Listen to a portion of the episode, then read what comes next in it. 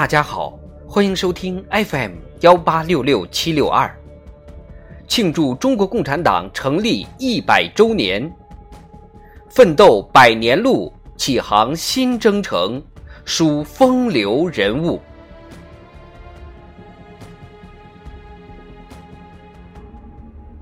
光明磊落，视死如归，陈延年。陈延年，安徽怀宁人，生于一八九八年，陈独秀长子。一九一五年，为了寻求救国救民的真理，他同弟弟陈乔年一起来到上海读书。一九一九年十二月，陈延年与陈乔年一起赴法国勤工俭学。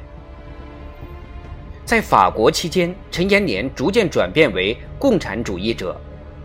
一九二二年六月，陈延年与赵世炎、周恩来等一起创建旅欧共产主义组织——中国少年共产党，并担任宣传部长。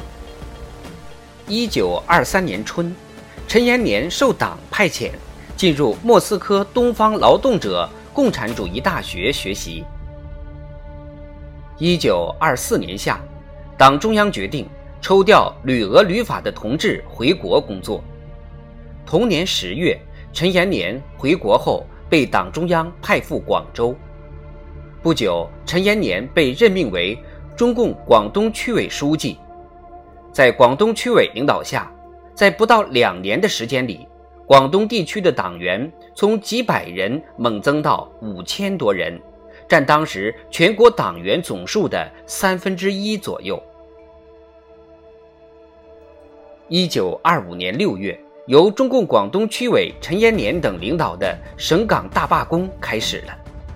省港大罢工共坚持了十六个月，于一九二六年十月胜利结束。一九二七年四月，陈延年赴武汉参加党的五大时，中央任命他接任中共江浙区委书记，他当即转赴上海。途中，上海发生四一二反革命政变。陈延年虽未能出席党的五大，仍被大会选为中央委员和政治局候补委员。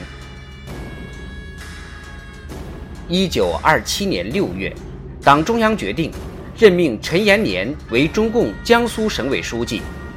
在极为严重的白色恐怖笼罩下的上海，陈延年和赵世炎等。不顾危险，坚持斗争。六月二十六日，陈延年遭国民党军警逮捕，敌人用尽酷刑，将他折磨得体无完肤，妄图逼迫他供出上海党的组织。但陈延年始终保持钢铁般的意志，宁死不屈。一九二七年七月四日。敌人将陈延年秘密押赴刑场，刽子手们喝令陈延年跪下，他却高声回应：“革命者光明磊落，视死如归，只有站着死，绝不跪下。”最后，他竟被凶手们按在地上，以乱刀残忍地杀害。陈延年牺牲时，年仅二十九岁。他的一生虽短暂，却极其壮丽。他的名字永远铭刻在中国人民心中。